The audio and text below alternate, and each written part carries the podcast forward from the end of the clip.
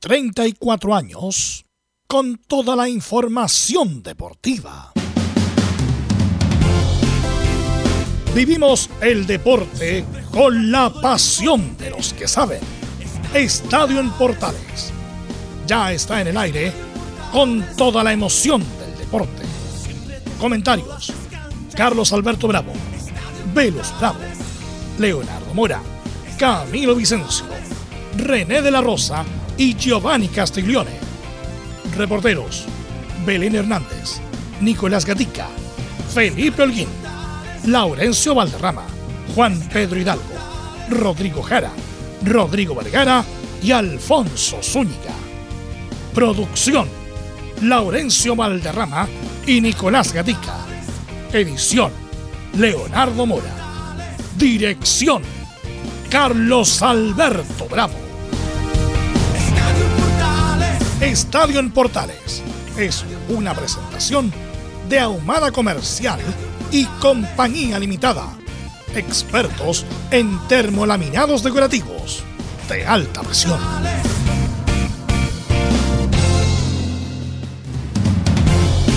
Trece horas con 32 minutos, 13 horas con 32 minutos, Estadio en Portales en el aire, la edición de día miércoles, ya 20 de abril.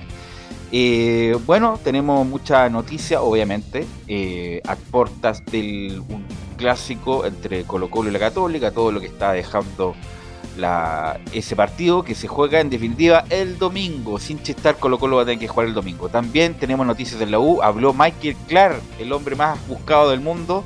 Michael Clark habló, no sé si para bien o para mal, tenemos también información de las colonias. Eh, también vamos a hablar de lo que pasó a nivel internacional, lo del Betis, eh, qué sé yo, tenemos mucha, mucha información. Así que sin más trámite vamos con nuestros compañeros y saludamos a don Nicolás Gatica. Sí, buenas tardes a toda la sintonía Estadio en Portales en esta jornada de día miércoles 20 de abril, la mitad de semana. Claro, en Colo Colo realizaremos declaraciones que quedaron ayer de este mausoleo de los históricos de crack donde estuvo ahí José Daniel Morón, el gerente deportivo, hablando de algunos temas y también, por supuesto, la palabra de un colocolino, Cristian Zavala, la antesala también del partido del día domingo, el clásico ante la Católica. Ok, gracias Nicolás Gatica. Y Felipe Holguín, ¿era su mano en el micrófono? Muy buenas tardes, Velus. Eh, Felipe Holguín no estaba viendo visiones. no, era mi mano, sí. Estaba yo ah, allá presente. De hecho, venimos recién llegando de allá al Centro Deportivo Azul. Los saludo a ustedes y a todos los oyentes que nos escuchan a esta hora de la tarde eh, acá en Estadio Portales, por supuesto, sí. Estuvimos en el evento que presentó la Universidad de Chile de esta nueva marca que la estaremos comentando, que es una marca automovilística. Y al respecto también habló Michael Clara, entre otros, que fue lo importante de, este lindo evento que donde pudimos participar, por supuesto, y tendremos declaraciones del presidente Michael Clark, entre otras cosas. Esto y más en Estadio en Portales. Pero lo de la marca de autos para el fútbol femenino, no es para el fútbol sí, masculino. Eso, eso es para aclararlo, sí, solamente para el fútbol femenino, en este caso va a ser la marca que lo va a auspiciar al cuadro de las eh, chunchitas. Ok, gracias Felipe. ¿Y qué novedad hay en la Católica, Belén, del interino, del próximo entrenador? ¿Hay alguna novedad o se va a esperar después del partido de Colo Colo? Belén, buenas tardes. Muy buenas tardes, Velus, y a todos los que nos escuchan hasta ahora. Si hoy día vamos a escuchar eh, las declaraciones de Alfonso Parot, quien se refirió a la salida de Cristian Paulucci y también em, analizó y se refirió a cómo ve a, Rodrigo Valenzuela en sus, sus, dos primeros entrenamientos que ha estado al mando de la banca de, los Cruzados. Y también se refirió al, próximo rival, a, un partido importante que van a tener frente al puntero, frente a Colo Colo y bueno, el, el mal momento que está pasando la Universidad Católica, así que analizó todo esto y más Em, Alfonso Parotti lo vamos a estar escuchando en Estadio Portales. Ok, gracias Belén. ¿Y Audax tiene localía o no? Laurencio Valderrama, buenas tardes. Muy buenas tardes para ti, Velos, y para todos quienes nos escuchan en el Estadio Portales Central. Y asumió la opción de Talca para hacer local el cuadro eh, del auto, pero no está confirmada la información. Durante el programa estaremos ampliando eso y por supuesto también eh, estaremos con una entrevista a Luis Mena en el segundo bloque. Más, por supuesto, en el importancia. Gracias, Laurencio. Saludamos a nuestros comentaristas. ¿Cómo estás, Camilo? Buenas tardes. Muy buenas tardes, Velus, para ti y para todos los auditores de Estadio en Portales. Claro, ya en la previa de, este partido importante de la Católica con eh, Colo Colo hay varias eh, informaciones también, todo lo que se viene para este fin de semana. ¿Cómo estás, Giovanni Castiglione? Bien, ¿y tú, Velus Bravo? Bien. Saludo a todo el equipo, saludo a todos los oyentes, como siempre. Acá en un día esperando el programa. Un poquito triste con la noticia de que ayer no puede estar conectado nuestro compañero que partió. Perfecto. Así que eso, un besito al cielo a él y vamos con el programa que el fútbol sigue. Está Anselmo Rojas que nos va a acompañar el día de hoy. ¿Cómo estás, Anselmo? ¿Cómo estás, Velo? ¿Cómo estás, chiquillos? Muy, pero muy buenas tardes. Bienvenidos también a todos a los que están ya conectados en Estadio Portales. Ok, gracias, Anselmo. Y sin más, vamos con los titulares que lee Nicolás Gatica. Claro, y comenzamos con chilenos por el mundo y la clasificación del Inter a la final de la Copa Italia. Esto tras golear 3 a 0 al Milan en el estadio San Sirio, ganar justamente por 3 a 0 en el marcador global. Alexis Sánchez todos los 70 y Arturo Vidal a los 73 en el equipo de Simón Inzaghi. Quien vuelve al final del certamen luego de 11 años cuando la disputó y la ganó la temporada 2010-11. Siguiendo en Italia, Gary Medel le salió cara a su expulsión en el empate del Boloña 1-1 ante la Juventus. Recibió dos fechas de suspensión y una multa de 5.000 euros, aproximadamente unos 4 millones de pesos. En España, el Betis de Pellegrini con un suplente bravo perdió, perdió 1-0 ante Leche y complicó sus opciones de llegar a la Champions League. Al quedar quinto con 57 puntos.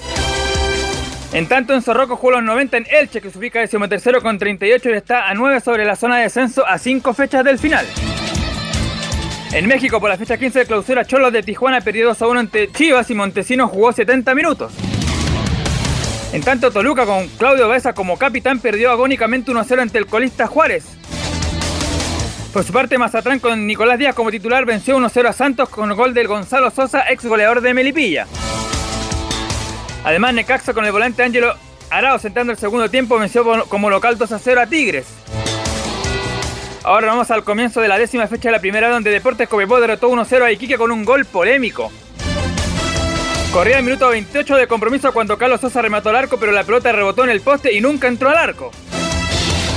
Lamentablemente el árbitro Miguel Araos convalidó la conquista a instancia del juez de línea. En el otro encuentro, Recoleta igualó a uno ante Santiago Morning en Santa Laura. La jornada de este miércoles sigue a las 18 horas donde Melipilla recibe a Wanderers en La Pintana. Luego en simultáneo a las 20.30 Ranger recibirá Santa Cruz en Talca. Mientras Cobreloa será local ante Barnechea en Calama. En alguna noticia de la segunda división profesional, Deporte Limache oficializó la contratación del ex portero Colo Colo Marcelo El Rambo Ramírez como su técnico. En el tenis, Tomás Barra venció al indio Ramanatán en 2 sets y avanzó octavo de final del Challenger de Tallahassee, Estados Unidos. Además, el Nico Yarri venció en 2 sets al mexicano Diego Valdera y avanzó también a la segunda ronda del Challenger de Aguas Calientes. Por otro lado, Wimbledon prohibirá competir a los tenistas rusos, incluido el número 2 del mundo Medvedev, además de los bielorrusos, como castigo a la situación de Rusia-Ucrania. Por último, el Comité Olímpico de Chile informó y lamentó el sensible fallecimiento del exboxeador Carlos Lucas Manríquez.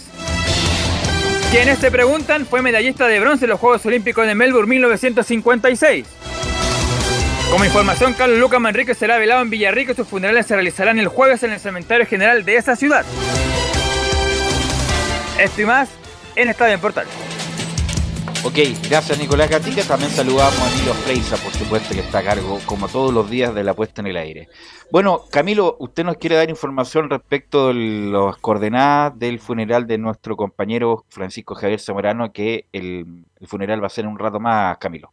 Sí, va a ser Sí, va a ser en el Cementerio General Velus. Eso va a ser a las 16 horas y es por Avenida eh, La Paz. Ahí está, el Cementerio General. Así que bueno, varios de nuestros compañeros van a estar ahí acompañando en sus últimos en sus últimos momentos a don Francisco Javier Zamorano. Le quiero preguntar al panel de hoy, a Anselmo, a Giovanni, a Camilo, ¿cuál es el partido entre Católica y Colo Colo que más recuerdan? Parto por Camilo. ¿Cuál, ¿Cuál es que más recuerdan? Por la emoción, por lo que se jugaba, por lo que sea, Camilo. Por el del año 97. Yo creo ese es el que más, ese que el que logra la Católica el, el campeonato, el, el, 3 a 0 en el Nacional. Ese partido es el que, el que más, más recuerdo. Por lo bien jugado también de la, de la Católica, después viéndolo ahora más, más grande, en esa época era chico, pero, pero viéndolo, eh, la actuación de Cate en ese momento, Cate, extraordinario. extraordinario en ese partido, hizo, fue, fue la figura y bueno, por, por la importancia también, por lo que llevaba también la Católica sin, sin salir campeón. Ese es uno de los, de los más recordados. Y bueno, fue gol con Federico Acosta, era el equipo de Fernando Carballo, me acuerdo. Fernando Carballo, Lunari, bueno, Catel, Federico Acosta, David Visconti, Mario Lepe. Eh, el- Sergio la- Fabián Vázquez. No, no, no estaba. No. Vázquez, ¿Estaba? No, no está, se había ido ya. El, en la ida parece que gana Colo Colo, ¿no? Sí. En la ida. 1-0 Sí. con gol de Basay. Pero, o sea, estaba todo listo para que Colo Colo campeonara y salió, bueno, Católica ganó 2-0 ese partido, 3-0, y lo da vuelta y sale campeón. ¿Qué partido recuerda Giovanni de Católica y Colo Colo? ¿Alguno? Me quedó grabado uno que previo a que Rosenthal se fuera a Glasgow. No me, no me recuerdo el resultado, fue una colega católica que se pasó a los jugadores dentro del área por, de pechito, por arriba. Me No, era sido el con la U, que, que se, que le, le hizo un No, nudo al Flaco con- Leiva, ¿te acordáis? No, que también es que Rosenthal hacía atrás a Colo Colo y a la U en esa época. Claro, el Flaco Leiva se lo en todo Pero no tengo noción así de alguno que me haya marcado. Tal vez alguna Libertadores antigua cuando era fase de grupo, que eran partidazos. Pero no, no, no tengo así una, uno que me quede marcado de Colo Colo Católica. Anselmo, ¿cuál es el partido que más recuerda algún clásico entre Católica y Colo Colo? Hay varios, ah, hay varios, pero yo recuerdo con especial cariño el, la final del 2009, clausura 2009, Santa Laura, Ah, el gol de pared, con los goles de pared. golazo. Sí. Eh, ¿Qué más marcó en ese Hizo partido? gol el pelado este, el paraguayo. eh, Bogado. Hecho, sí, ¿no? sí. Bogado. Mira, tuve, que, tuve que meterme a Wikimedia a ver dos goles de Esteban Paredes, uno de Charles Arangui y uno de Cristian Bogado. Eh, abría el marcador al minuto uno Rodrigo Valenzuela, que paradojalmente va a ser el TT de, de Católica este fin de semana frente a Colo Colo. Y, Gut- y Gutiérrez que marcó el 65. Ese fue el año siguiente- 2009, ¿no? 2009. En Santa Mira, Laura te cuento una anécdota de ese partido. Estaba en tribuna Berizzo y Bonini. Ese partido tiene que haberlo relatado Carlos Alberto, muy probablemente. Sí, estaba Berizzo y Bonini. Y bueno, obviamente que siempre tenían en consideración a Paredes para el Mundial, pero como que se consolida la nominación de Paredes para el Mundial es- en ese partido, que bueno, la Paredes la hace todo, hace un golazo extraordinario de túnel. El, el arquero, no me acuerdo del arquero, ¿Toselli era sido el arquero de la Católica? Bueno, Sí. se la No, no, no, no, la- no, no, perdón, no, no, no, era Paulo Garcés. Paulo Garcés, imagínate. Y ahí se convencen tanto, bueno, Bielsa, obviamente, pero fue Bonini y Berizzo a ver ese partido en in situ a Paredes y se convence que Paredes tenía que ser como el cuarto o quinto delantero del, de la selección. Va al Mundial y colabora con ese centro para Mar González en ese gran partido que juega Colo Colo y lo gana. El, el Católico estaba Marco Antonio Figueroa, ¿no? Sí, el Marco Antonio, sí. Y Tocali era el, el DT de Colo Colo. Mira, yo me recuerdo uno más atrás, justamente que hacen el ejemplo al partido de hoy. Eh, Colo Colo sale campeón de la Copa Libertadores y tenía que jugar el fin de semana siguiente con Católica. Eh, también reclaman Colo Colo, pero ¿cómo no cambian el partido? Por favor, somos campeones, no, no hemos entrenado nada, qué sé yo. Le metió Y- una boleta. 3-1 Colo Colo, Colo-Colo. Colo- 4-1 parece que 4-1. fue. 4-1. Y Colo, Y- Colo Colo era una máquina. No, Ganó todo una 4-1 después para terminando el torneo. era una máquina Colo Colo y le mete la pelota. No, perdón, mal, mala. Le da un baile. Eh, le, le da un baile a la Católica, en, me parece que en el Nacional. Eh, a la Católica le gana 4-1 con gran. Católica lo recibió con un aplauso de túnel. A Colo Colo saliendo de la No cancha. sé si le hace el. No me Sí, le hace- tanto. se lo hace afuera de la manga, yo estaba en el estadio. Ya, claro, estaba ahí la, el, en la barra juvenil Yo- Giovanni de Colo Colo. Y- No, no, no, está con mi Ah, está ya todos los partidos. pues. No, no, no, no, no. Ya ahí está la barra juvenil ahí con- No, yo me comía con el tres, Winca, tres partidos ya. diarios. Ya. El, bueno, el punto es que Colo Colo con, la- con ese equipazo que tenía, que era una máquina con Mirko Yossi, con Mendoza por un lado, con Pizarro por el otro, con Yáñez. Choto, Rubén Martínez, eh, ex- no, extraordinario equipo. que Alternativa era, Dabrowski. una máquina y le gana 4-1 a Colo Colo. Pero desde, el eh, desde la mirada de la Católica, bueno, aparte el 97, ¿qué otro partido señero, Camilo? Así como recordándolo con buen con, con un buen recuerdo. Que Católica tiene buenos triunfos en el Monumental también. El Tiene buenos trufos, me acuerdo uno del Pipo Gorosito y que hizo un gol de penal y gana Católica también en... Bueno, Hay uno, uno de los... hay uno muy reciente que de hecho le dolió a Colo Colo. Que hizo que perdiera incluso un torneo. Estás bajo, Anselmo, si te puedes... Ahí voy a, voy arreglar el micrófono. Sí, si estás como bajo, se te escucha... Pero Católica hubo un tiempo que le, a Colo Colo ganarle el Monumental era como... No, no, No, no, era Católica, complicado. Católica debe ser el equipo que más gana en el Monumental, ¿ah? Sí. Un tiempo fue Eh, creo, ¿no? Pero Católica debe ser el que más gana en Monumental. Mira, Pero de- cuando son clásicos, sí. No es Colo Colo, no es. No tiene- no tiene es- esa- No es como la U. No es como la U. ese temor reverencial católica, porque a lo mejor no, es- no es, obviamente que como dice la propaganda, cada vez más clásico, pero no es tan efervescente como en los otros clásicos, por lo mejor no, no- en el sentido de que la gente no, no prepara el clásico como con la U, por ejemplo, donde una caldera Pero y, es que lo prepara por el tema de que pelea torneo el clásico, ese clásico. Y prácticamente que la U no pasa la mitad de cancha, pero en el caso de la católica tiene más soltura, tiene más soltura católica Camilo, y bueno, en esta ocasión, y ahora te pregunto, clásicos que se han jugado en San Carlos que recuerdes con Colo Colo. Con Colo Colo hay uno de un- el año 2008, por ahí, 4-0 a, a- que estaba Ivo Basay en Colo Colo y en la Católica estaba, me parece que Mario Lepe convierte Mirosevic, también ese recuerdo. Y sí, es el que es uno de los que de los que más, más recuerdo. Bueno, el primero que se juega ahí fue justamente con los juveniles, cuando hubo un paro, ¿se acuerdan o no? Sí. Eh, Colo Colo juega con Católica ahí en el, Y ganó Católica. en el San Carlos, claro, y gana, gana Católica. Así que no hay una en Católica jugó Rodolfo Moya, que era. Bueno, era como la galleta porque era del primer equipo. volaba Moya, claro, formado en la Católica, sí. O sea, en Everton. Everton. Católica lo compra Everton siendo juvenil. Así que no, hay varios partidos de Colo Colo, me acuerdo incluso antes, anterior a eso, unos, pa- unos partidazos, me acuerdo con Colo Colo, antes incluso de que llegara Mirko Yossi con Sergio Díaz, que era el 10 de Colo Colo. El 10 de Colo Colo que venía de Cobreloa.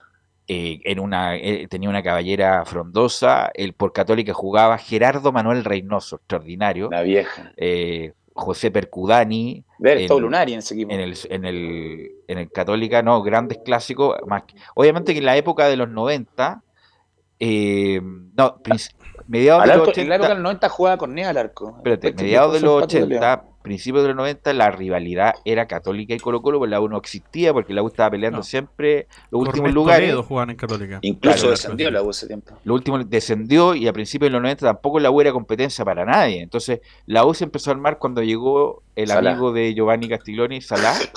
Eh, el 92 la U estuvo a punto de ir a la Copa Libertadores en el 93, bueno, en el 94 sale campeón y ahí la U como que, se- que se estabiliza nuevamente para ganar del 94 hasta la fecha. No, de ahí Pero- hay que reconocer que, de que fue co- como un cambio que la U hizo un cambio rotundo. Rotundo, rotundo y empezó. Hay un- Pero por, por te- empezó a no sí, pelear, a no pelear descenso y a pelear liguilla. Ah, justamente, por eso digo que en ese momento, en ese momento la rivalidad, con, bueno, también lo dejo con Cobreloa también, era Católica Colo Colo, Colo y, Colo y era Calama, y Cobreloa. Calama, Calama que era duro, Anselmo. que se jugaba a las 12 del día. Sí, hay, hay un Católica Colo Colo que yo me acuerdo mucho, que es el del Apertura 2015. 2 a 1 en San Carlos de Apoquindo en el último minuto gol de Roberto Gutiérrez. Ya. ¿Sabes cuál me acuerdo yo también cuando le ganan el campeonato Colo Colo en la quiebra a Católica? 2002. Gol de Manuel Alejandro Neira. O- que, oye, le- paréntesis, leí la, la pensión de alimentos que le da a su hija, es como una vergüenza la pensión que le da Manuel. Bueno, cualquier, cu- bueno, pero es otro tema. Eh, claro, Manuel Alejandro Neira expulsan a, me, pa- me parece que a Ormeño, ¿no, Camilo, ese partido? ¿Ormeño? Eh, no, no, Jorge, no, no, porque no estaba Ormeño en ese momento. Alguien expulsan sí. de la Católica y Colo Colo saca ventaja y con, con dos goles de Manuel Alejandro Neira sale campeón en la quiebra con Jaime Pizarro, justamente. Jaime Pizarro, y que lo más probable es que ese partido lo haya jugado nuestro próximo entrevistado en el próximo bloque, que es eh, Mena. Sí, lo Eh, seguro. Ah, ya. Sí, Daniel Pérez, él fue como nos dice Gatica, sí. Daniel, Daniel Pérez, Pérez, El se me ratón Pérez, sí. el ratón Pérez. que está en Argentina, viviendo en Argentina a veces. Y claro, que su paso por Católica fue bueno, su paso por la U no tanto. 2002. que bueno, Yo pensé que iba a ser 2002. tremendo jugador. 2002. Los goles de Anselmo, ¿quién lo hizo? Espini Quinteros. Espina. El Nacho Quintero. No, no, pero en el- después la vuelta. En el Ah, Nacional. Ese fue en la ida. Sí, me- eh, Estoy, estoy revisando acá porque Claro, eso- estoy eso viendo en la- 2002. Claro, diciembre de 2002, está bien. Diciembre de 2002 y luego se juegan un partido el 22 de diciembre de 2002. Ese fue. Ese siguió, que fue un 3 a 2 de Católica frente a Colo o, perdón, un 3 a 2 de Colo-Colo. Colo Colo Católica, en donde acá marca Neira, claro, marca el 67 y el Alejandro 73, Espina Me acuerdo. había perfecto. empatado el partido, habría el marcador Lenzi, Acevedo marca el 86 por Católica. Eh, y claro, dirigía a Jaime Pizarro por, por Colo Colo y Juvenal Olmos por la Católica. Expulsado Acuña al minuto 31 y Pérez al 36 en Católica. Eh, Eso, Jorge Acuña era. El, Ah, pero el Acuña. 31-36, o sea, quedaron con 10, con 8, Quedaron con con 9 nueve jugadores jugadores en minuto cinco minutos. 36. Y fue una Claro, patada pero- de Quique que asquerosa, ¿no? Sí. Quique Acuña que está de entrenador en, en la liga donde juego yo, está de entrenador eh, el Quique Acuña ahí a unos equipos. está liga. trabajando en una inmobiliaria también. Claro, así que está ahí el Quique Acuña armándose a poco. Eh, así que no, hay muchos partidos muy interesantes de Colo Colo Católica, de una rivalidad, diría yo, del año 70, yo creo, ¿ah? Del año 70 que viene más o menos entre Colo Colo. mucho clásico cuando Pizarro y Mario Lepe eran capitanes. Eso- esos clásicos eran buenos en esa época.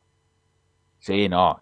Bueno, programa- sí, Camilo. Y hay otro reciente, el 2019, que también fue, fue muy bueno, con Quintero en la banca de la Católica y que terminó 3-0 el primer tiempo en la Católica, tuvo la oportunidad del cuarto después de iniciar el segundo tiempo y termina 3-2 con una tapada de Dituro al final abajo a Paredes. Ahora que me acuerdo también hubo un clásico muy comentado en el Monumental donde Borgi pierde el control con, me parece que es con el preparador físico de José del Solar. Sí, Eh, nunca vi tan sacado a Claudio Borgi, lo gana Colo Colo, parece. al- 2-1. el- ese par- Claro. Y Borgi, bueno, que entre comillas es controlado, qué sé yo, moderado, qué sé yo, y pierde el control y va en contra del PF de, de Jo- José Guillermo del Solar, incluso casi va a las manos, me acuerdo, el, el- ese partido con, con la Católica. Era bueno el Vichy. Así que 2006 no. eso, ¿no? Él, me- sí, pues él como entrenador, él como Ya, entrenador, sí, eh, 2006 Claudio no estaba en Estaba como entrenador, no, sí, sí. no. No, no, sí me acuerdo perfecto, porque Borgi co- es de las pocas veces que pierde el control y, y, bueno, lo gana Colo Colo, lo gana Colo Colo sobre el final. Así que no, hay muchas historias de, de Colo Colo en, y la Católica. Y la Católica, mucha. Sobre todo, como te digo, cuando se jugaba Libertadores, eran, era fase de grupo, dos de cada equipo, el primero y el segundo, y Colo Colo y Católica coincidieron muchas Copas Libertadores. Y yo como hincha del fútbol, yo iba muchas veces a ver Colo Colo Católica por el hecho de ver buenos partidos, me acuerdo. Eh, No, no solamente por tener algún color que adhería en ese partido, sino me acuerdo perfecto de esos partidos, insisto, de mi... Me su- El- supongo que te fijas en los 10 de la época. No, por eso digo, Gerardo Manuel Reynoso, Sergio Díaz, extraordinario. Cuando Después llegó el Fabián Estalla a la U. Eh, pero yo estaba hablando de Católica, Sí, hablando sí, de no, esa. pero- Eh, bueno, que pa- pasó en Católica. Apareció en Colo Colo también.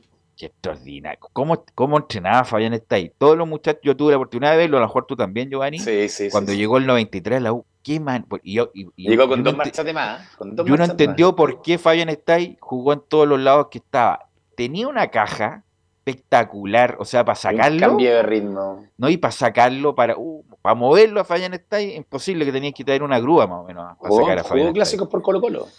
Jugó por Colo Colo, jugó por Católica, jugó por la U y de Con ahí Benito, se va. ¿no? Claro, pero por la U en- llega con Salal 93 y se va, me acuerdo. Me parece que se va a ¿Serio? México. A ahí. México, ¿no? Si en Ahí, México fue claro. figura toda la vida. Y llegó, estaba ahí con Richard Zambrano, los dos, en, en la U. Eh, no, en pero- México, esos Santos Laguna. Ahí coincidieron, fueron campeones. No, en Toluca. No, el Toluca, no. en Toluca. Ahí coincidieron. Toluca. En Toluca. Sí, en Toluca. Cuando tuvo un problema que- que no lo dejaron venir a jugar por la selección y que decía, en amo Chile, Laguna, no amo Toluca. También Sí, coincidió en y Santos no- Laguna con Richard Zambrano. Y con el Pony Ruiz también. Oh, el Pony Ruiz, ese sí que hizo Bueno, también el clásico que me recuerda acá, Nicolás Gatica, el 2007, cuando, claro, Luis Núñez le va le quiere ir a pegar a Sangüesa. Eh, ¿Se acuerdan o no? Que va a buscarlo el camarín. Eh, Luis Núñez Sangüesa. No, no tenía Claro, idea. Luis- Luis- ¿Dónde está Luis Núñez? No, voy a seguir. No, ya. Está- sí, va a estar, obviamente que está con problemas ahí, está en, la cárcel, en Colina, claro, esperando el juicio. Eh, o fue condenado ya, parece que todavía no es Vi un condenado. reportaje hace poco, en verdad, Velo Sí. es súper penoso. Penoso, un jugador de uh, Yo jugué en contra él, lo conocí cuando chico, en cabello. ricas, ricas condiciones que tenía San Felipe en su momento. Imagínate, estaba Guayqui Pan, estaba Luis Núñez y estaba Cataldo, parece. Los tres en el mismo equipo y el entrenador era el, Clavito. el Clavito, justamente. Era Qué lindo muy buen castellano ahí en el camarín. Muy buen castellano, los tres ahí. Bueno, para pelotas como pocos los tres, pero bueno, estaba ahí el, el Clavito Godoy. Así que estamos recordando para, eh, clásicos de eh, Colo Colo y la Católica, que se va a ir el próximo clásico. El Ah. Belu, hay un clásico que Marcelo. Espina hace que va a sacar el centro y pilla tapia mal parado y, se- y le mete la pelota tres cuartos de cancha al, al primer palo en el Estadio Nacional, que lo gana Colo Colo. Ese no fue la, con la U. No, no, no, pilla, pilla tapia. que Que pilla mal tirado a Aníbal. Tapia, a- no, no, no, no, pilla Nelson Tapia, que iba, como que iba a ir al centro y lo pilla tirado a su. y- y Acuérdate, Giovanni, acuérdate, Giovanni, que hace también uno parecido, es Aníbal Pinto y, No, no, no, este- el este famoso banderazo, hace- que agarra este el, hace- banderín No, se lo hace a Nelson Tapia este. Este se lo hace a Nelson Tapia y le da vuelta al partido. Hace que va a sacar el centro y lo pilla, lo pilla a contrapié y se le metió el primer palo, un bombazo. Ya. La voy a, voy a Espina- revisar. Espina, qué gran jugador que era, desafortunadamente le fue mal como técnico en Colo Colo, en la Unión y en Everton, Es que se apuró, se apuró, se dirigió con los Le los fue jugadores que horrible eran compañeros de él. y le fue horrible como gerente deportivo y comenta tan bien por ESPN, ¿ah? pero bueno, ahí mejor quedarse donde Es que uno ve bien el hace, lo fútbol, hace. Marcelo ve bien el fútbol. No sé pero lo que comente como, mal. como gerente deportivo fue un desastre eh, Marcelo Espina. Bueno, ¿qué otro partido, Camilo, para recordar en San Carlos? Uno en San Carlos, a ver. El año 2013 con Lazarte la banca y que mete un gol Ismael Sosa. 1-0 era fechas finales también y ahí le gana a la Católica a, a, a Colo Colo. Gol de Ismael Sosa en aquella oportunidad. Ismael Sosa, que está en Everton ahora, ¿eh? Que está en Everton ahora el, este jugador eh, argentino. Bueno, antes de ir a la pausa, ¿alguno más, Giovanni? El, el, 90 y- el 96 creo que el gol. Ahí te lo voy a confirmar. Pero me tiene que dar rigurosidad, como que el póngase ahí, me dice 96 fue tal y tal, para que la gente recuerde también. Dame tres minutos. Ya. Le doy una hora para que. Ahí está, el 96, en el Estadio Ya. Nacional. Ya, perfecto. Perfecto. ¿Y qué Para que lo jugadores, de los, qué jugadores de los más destacados jugaron por los dos equipos? Nómbreme tres nomás. Tres que destacados, sí, buenos, buenos ¿Está que hayan jugado por los, por los tres equipos. Eh, ¿Está Giovanni, ahí? a ver. Mar- ¿Ya? Jaime Pizarro, ¿Ya? Margas, ¿Ya? Bartichotto. eh, Bartichotto. Pero el más importante, Luis Pérez. po. Luis Pérez jugó por Luis los dos. Pérez, Luis Pérez. Luis Pérez jugó por los dos equipos. Luis Yo Pérez tuve que Luis sale. Pérez compañero en Chaco Morning, un año. Tuve la suerte, era tremendo. Como te- era una técnica exquisita. extraordinario. Luis Pérez sale campeón de la Copa Libertadores con Colo Colo en el 91 y el 92 tiene que volver a Católica. Juega la fase de grupos con Colo Colo y se manda un golazo por jugando por Católica en el, en el arco sur del Monumental que la, la- la controla con el muslo, se la levanta el jugador y la define por otro lado. Luis Pérez. ¿Qué otro jugador, Camila? A ver. Miguel y Ramírez Católica. Miguel, Miguel Ramírez, fue Ramírez. capitán No, hay varios, hay varios. Cheito, claro. Pero te pongo el ejemplo, Ramírez, Pizarro fue capitán de los dos, Miguel Ramírez fue capitán de los dos. Vargas también me parece que fue capitán. Pizarro igual, claro. Jaime Pizarro. Así Eh, que- David Enrique fue capitán David de Católica, Enrique. creo también. Sí, también. También. Chapa, fue- David bueno, el Chapa fue en salida, también El capitán Ah, el Chapita fue capitán en Colo Colo, sí. Sí, sí, sí. Así Sí, no, pero hay igual. varios. Hay No, No, el varios. Chapita, de los actuales, el Chapita, campeón de, de la serie- del del equipo dorado, ¿no? Ahí tenía uno más. Exacto. Rubén Espinosa, muy bien Nicolás Gatica. Tuvo los dos. Eduardo Vilches, Eduardo Vilche. Coque eh, Contreras. Coque Contreras. El Coque Contreras, viejo, ¿cómo se olvidar? Coque Contreras, extraordinario. No, cómo Sí, le pegaba la pelota. absolutamente. eh.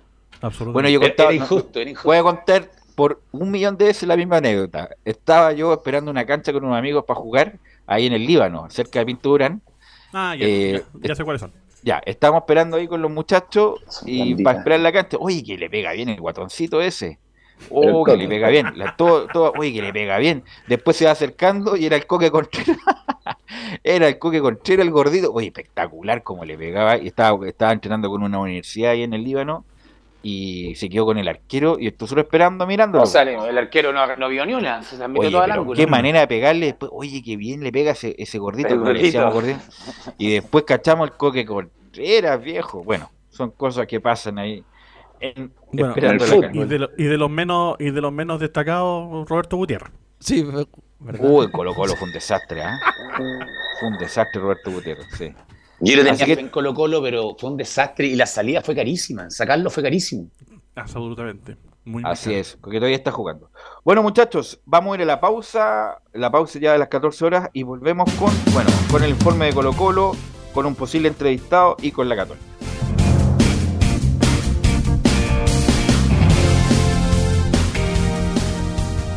Radio Portales le indica la hora. Las 2 de la tarde. Reparación laboral. Abogados especialistas en accidentes del trabajo, despidos injustificados y autodespidos. ¿Tuviste un accidente de trabajo en los últimos cinco años y ese accidente se originó en la conducta negligente de tu empleador, es muy probable que tengas derecho a obtener una indemnización por los daños causados. Consulta gratis. Reparación laboral. Profesionales dedicados a entregar asesorías en temas relacionados con todo tipo de accidentes laborales en todo Chile, de Arica a Punta Arenas.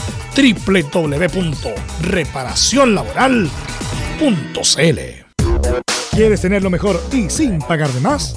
Las mejores series de televisión, los mejores eventos deportivos, equipo transportable, películas y series 24/7. Transforma tu TV a Smart TV. Llama al 973-718989. Twitter arroba panchops. Visita www.radiosport.cl, el sitio web de la Deportiva de Chile. Programas noticias, entrevistas y reportajes, podcast, radio online y mucho más. Todo lo que pasa en todos los deportes lo encuentras en www.radiosport.cl. La Deportiva de Chile en Internet. Termolaminados de León. Tecnología alemana de última generación. Casa Matriz, Avenida La Serena, 776, Recoleta Bono 22 622 56 76. Termolaminados de León. Desde todo Chile. Desde todo Chile. Y para todo Chile. Y para todo Chile. Portales Digital. Está en todas partes. www.radioportales.cl Entre Marco Grande y Marco Chico, media vuelta y vuelta completa. Escuchas Estadio en Portales en su edición central. La primera de Chile, uniendo al país de norte a sur.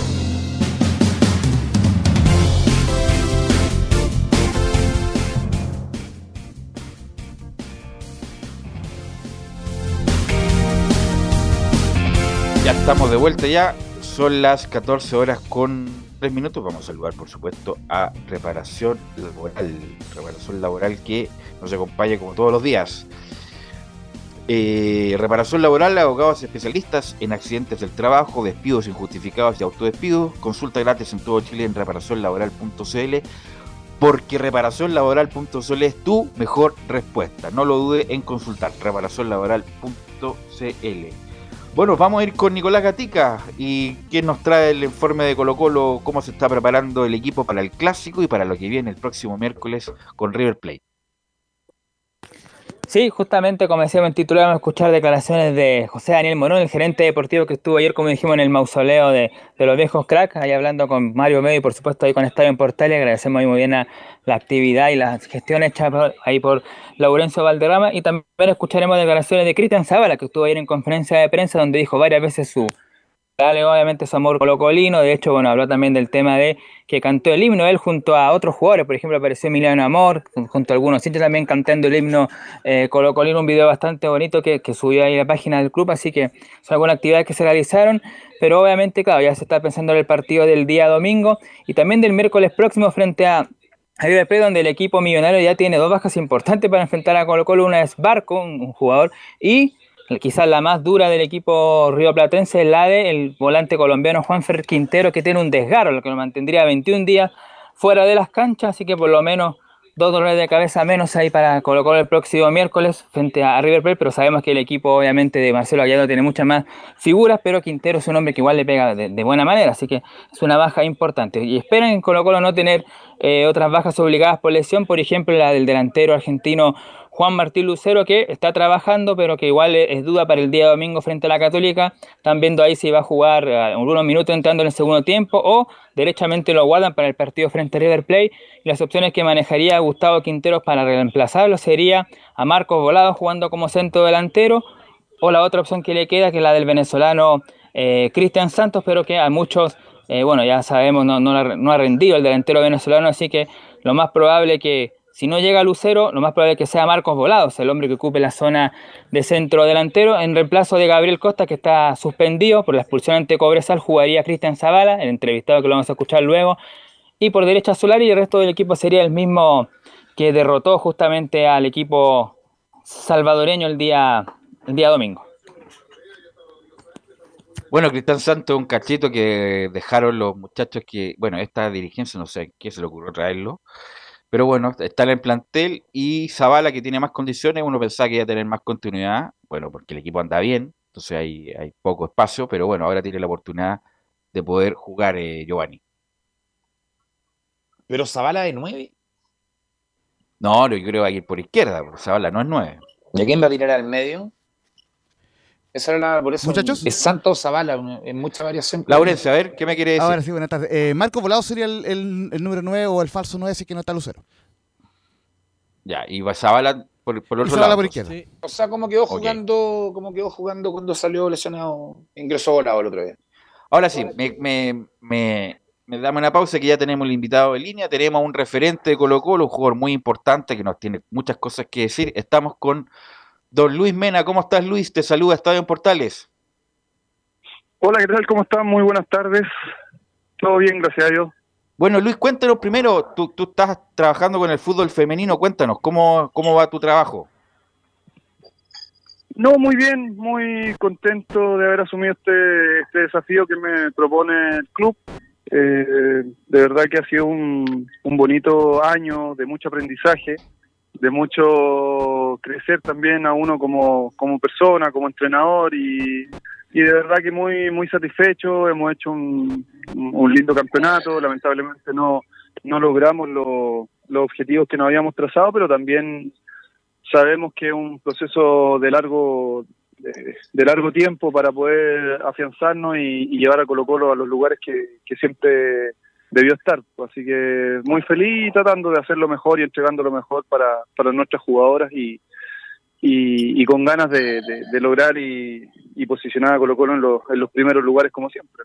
Ahora, Luis, ¿eso de estar en el fútbol femenino es de carácter indefinido o tú tienes la, proyección de después volver al fútbol masculino alguna división inferior o estar ahí en alguna posibilidad del fútbol profesional?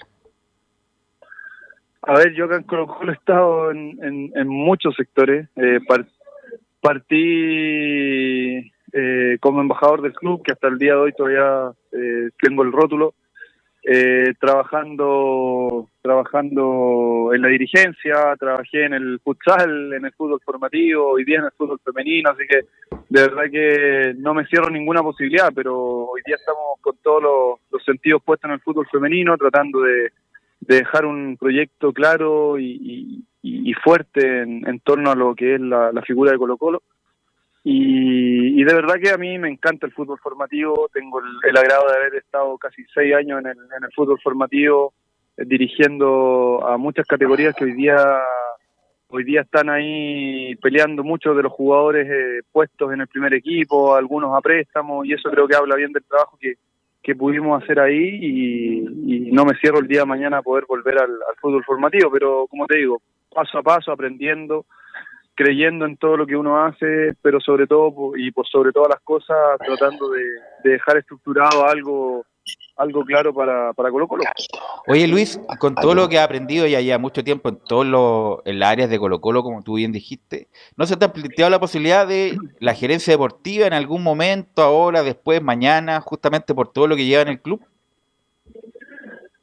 Sí, en algún momento me, me, me entusiasmaba la idea, porque siento que es una área donde hay, hay muchas cosas por, por realizar todavía. Eh, lamentablemente aquí en el, en el fútbol chileno en general, todavía la estructura del gerente deportivo o, del director deportivo todavía no está bien estructurada y no está bien especializada. Pero sí cuando me retiré traté de hacer muchos diplomados, cursos que me sirvieran también para el día de mañana poder tener una amplia amplia gama de, de- de poder elegir. Eh, elegí el tema de ser entrenador también porque me llena, me tiene muy muy satisfecho, muy contento lo que lo que uno puede ir desarrollando, pero es un área que también me, me entusiasma y me gusta mucho. No sé si acá en Colo Colo, pero sí en el día de mañana partir y, y- tratar de, de aportar un granito de arena al crecimiento de lo que es el fútbol chileno. Así es, justamente porque está ahí en, en vilo si es que Morón continúa ¿no? como gerente deportivo después del 30 de abril. Bueno, Luis, eh, el domingo el clásico entre Católica y Colo Colo, tú viviste muchos clásicos con Católica, ¿cuál es el que más recuerda desde tu perspectiva personal, Luis? Eh, pucha, sí, hay muchos clásicos. De, hecho, el otro día leía que soy uno de los jugadores con más clásicos en, entre Colo Colo y Católica de, nuestra institución. Así un orgullo grande haber jugado muchos partidos contra la Universidad Católica, una tremenda institución. Y, y, uno de los que más recuerdo fue cuando estábamos peleando palmo a palmo el campeonato en la época de Claudio Borghi y ganamos 2-1 acá en el Estadio Monumental. Lo recuerdo con mucho cariño porque fue un muy buen primer tiempo y en el segundo tiempo Católica también mostró todo lo que lo, lo, los pergaminos que traía y, y, fue un partido muy duro que nos sirvió para poder eh, después cerrar el campeonato nosotros eh, siendo campeones. Entonces fue un partido ese Luis, ese partido el que Claudio Boris se agarra con el PF de la Católica, ¿no? Eh, sí, me parece que me parece sí. que fue ese, pero pero yo lo recuerdo porque aparte de haber jugado un muy buen partido, saqué dos goles de la línea y, y fueron como que yo hubiera hecho goles porque la gente también hasta el día de hoy lo recuerda eh, fueron dos goles que salvé ahí en la línea y que la, quizás también nos sirvieron para, para asegurar ese, ese partido y, y poder quedarnos después eh, en consecuencia con el título. Entonces fue muy recordado, fue un partido muy interesante. Católica siempre son partidos muy muy fuertes los que los que se juegan tanto aquí como en San Carlos, así que eh, es el que más recuerdo, eh, lo recuerdo con mucho cariño porque, vuelvo a insistir, pues más allá de, del resultado en sí, también nos permitió eh, poder cerrar el campeonato eh, dependiendo netamente de nosotros y no de otros resultados, así que eso fue un bonito momento. Mira, justamente me llega la información, la estadística, Luis Mena, que tú, a, que tú te referías respecto a que jugaste en 30 oportunidades justamente con la Católica, el que jugador que más jugó en contra de la Católica. Así que tiene otro récord más, Luis. bueno, eh, Luis, ¿qué, pero qué jugador de la Católica recuerdas con, oye, el tipo bueno, el tipo que, que, que, que, es agradable marcarlo, prácticamente no lo puedo anticipar? ¿Qué jugador de la Católica tiene el recuerdo de, de, de un jugador de otro nivel? No, sin lugar a dudas, cuando nos enfrentábamos a la Católica de, del Beto Acosta, del Pipo Gorosito, eso eran partidos espectaculares, dos jugadores que venían eh, y que hicieron un, un, una carrera maravillosa acá en acá en la Católica, pero venían de muy buenos pergaminos de Argentina, nadie va a discutir la, la calidad que tenía el Beto, el Pipo, entonces obviamente que enfrentarlo a ellos era era duro, era difícil, pero también era de, también de mucho aprendizaje. Eh, todavía me acuerdo de, la, de las enseñanzas que me decían mis compañeros. Me tocó marcar al Beto Acosta muy joven y, y el eh, Ivo Basay, que era mi compañero en ese momento, me decía que lo marcara desde lejos, no que no lo marcara, que no, que no lo marcara de cerca, porque era jugador que necesitaba mucha referencia de la, los brazos, de, metía de, los brazos, metía el cuerpo, metía las piernas. Claro, pues, pues, entonces me decía márcalo de lejos. Y claro, era muy al contrario de lo que me habían siempre dicho en, en, la formación, que tenía que el delantero marcarlo muy de cerca. Entonces son aprendizajes que uno va adquiriendo de los propios compañeros y siempre he sido muy agradecido de todos ellos, de, de que me tocó eh, eh, jugar con jugadores increíbles, maravillosos, que, que, son ídolos de acá del club, el Ivo, Marcelo Espina, Bartichotto, el Coto en esa época, Pedrito Reyes, Juan Carlos González, Rambo, entonces de verdad que fue de mucho crecimiento, pero son pequeñas enseñanzas que me acuerdo eh, en ese tipo de partidos que eran tan importantes como, como ese clásico con la Católica. Laurencio Valderrama te quiere hacer una pregunta, Luis. Hola, ¿qué tal Luis? Eh, gusto de saludarte, muy buenas tardes, un placer conversar contigo nuevamente eh, acá en Radio Portales y ciertamente preguntarte, eh, el motivo de esta entrevista, entre otras cosas, es el aniversario 97 de Colo Colo. Preguntarte qué significa, eh, qué significó eh, para ti Colo Colo en tu carrera y si nos puedes comentar algún técnico y algún jugador que te haya marcado profundamente en tu carrera en Colo Colo. Muchas gracias. Sí, mira, hola Laurencio, perdón. Eh, feliz de, de, de, poder estar eh, en estos 97 años del club. Me siento parte también de esta institución. El otro día lo posteaba en, mi, en mis redes sociales y decía que siempre voy a ser un agradecido de, de Colo Colo, que me dio la posibilidad de, de crecer, de formarme, de eh, tanto a nivel deportivo como a nivel personal. Estoy desde los 12 años acá en Colo Colo, hoy día con 42 eh, es casi toda una vida, entonces feliz. De hecho, de hecho ahora estamos en el almuerzo de aniversario acá, acá en el club. Me paré un poquito para, para estar con ustedes y de verdad que para mí Colo Colo es todo, pues vuelvo, a insistir, o sea, primero me formé, me vine a probar como, como cualquier jugador, como cualquier niño con la ilusión, y, y desde esa época que me vine a probar, desde los 12 años hasta hoy día, ha sido mi casa, mi hogar, mi paso más metido acá que en mi casa, entonces eh, no, es mi segundo hogar, agradecido de toda la gente que ha hecho posible este crecimiento a nivel deportivo, personal. Tuve la, la, la dicha de jugar a nivel de cadete, a nivel de fútbol profesional, eh, trabajar en la dirigencia, trabajar como, como embajador del club, hoy día como entrenador, entrenador del fútbol formativo, el fútbol femenino, del futsal. Entonces he pasado por muchos lugares y de verdad que eternamente agradecido por, por todo lo que me han dado y, y 100% comprometido a entregar ese granito de arena para devolver un poco el, eh, todo el todo el cariño que me ha entregado no solamente la, la gente que trabaja acá, sino que también el hincha colocolino, eh, devolverlo con trabajo, con esfuerzo, con capacidades también para, para poder el día de mañana eh, seguir aportando desde mi vereda. Ese, ese es un plano. Y por otro, la otra pregunta que me hacía en el tema de entrenadores y, jugadores que me marcaron, eh, hay mucho, hay mucho. Siempre voy a ser un agradecido de, del cuerpo técnico de Gustavo Benítez que me dio la posibilidad de, de, de, dirigir, de, jugar, perdón, de jugar, de debutar, de hacer mis primeras armas acá en Colo Colo, de ser campeón las primeras veces en ese plantel que recién nombraba con, con figuras como, como Espina, Barti, El Hueso y, un montón de, jugadores. Y después, eh, eh, sin lugar a dudas, que Jaime Pizarro también marcó un, una época muy positiva en un, en un momento muy difícil que fue la quiebra, eh, donde pudimos un grupo de jugadores eh, formados acá en casa, encabezado por dos grandes líderes como Marcelo y Marcelo Bartichotto y Marcelo Espina, eh, poder sacar adelante y aportar un granito de arena a esta institución para que primero llegáramos, llegamos a ser campeones, pero también un granito de arena para que no desapareciera. Entonces eso también nos, nos llena de orgullo. Y por último, siempre destacar, y, y también me, me, baso mucho en mi trabajo hoy día, en las enseñanzas que me dio Claudio Borghi. Claudio Borghi fue un técnico que aparte de estar en un momento muy muy positivo de la institución, fue un técnico que siempre fue muy muy cercano al jugador, eh, confiaba mucho en el, en el jugador, siempre muy muy apegado a, to, a todas las raíces colocolinas, siendo que él no, no, no, se formó acá, pero sí, sin lugar a dudas, que de él aprendí muchísimo y hasta el día de hoy le agradezco no solo a él, sino que a todos los entrenadores que tuve y, y con jugadores también, pues jugadores maravillosos, ya te los nombraba, los de, los de la época del debut. Después tuve la, la, la dicha de jugar con, con gran parte de la generación dorada que, que nos ha entregado tanta alegría acá a, a nuestro fútbol como Arturo, Claudio, Alexi, eh, Charles, eh, jugadores de, maravillosos. ¿Perdón? El Chupete.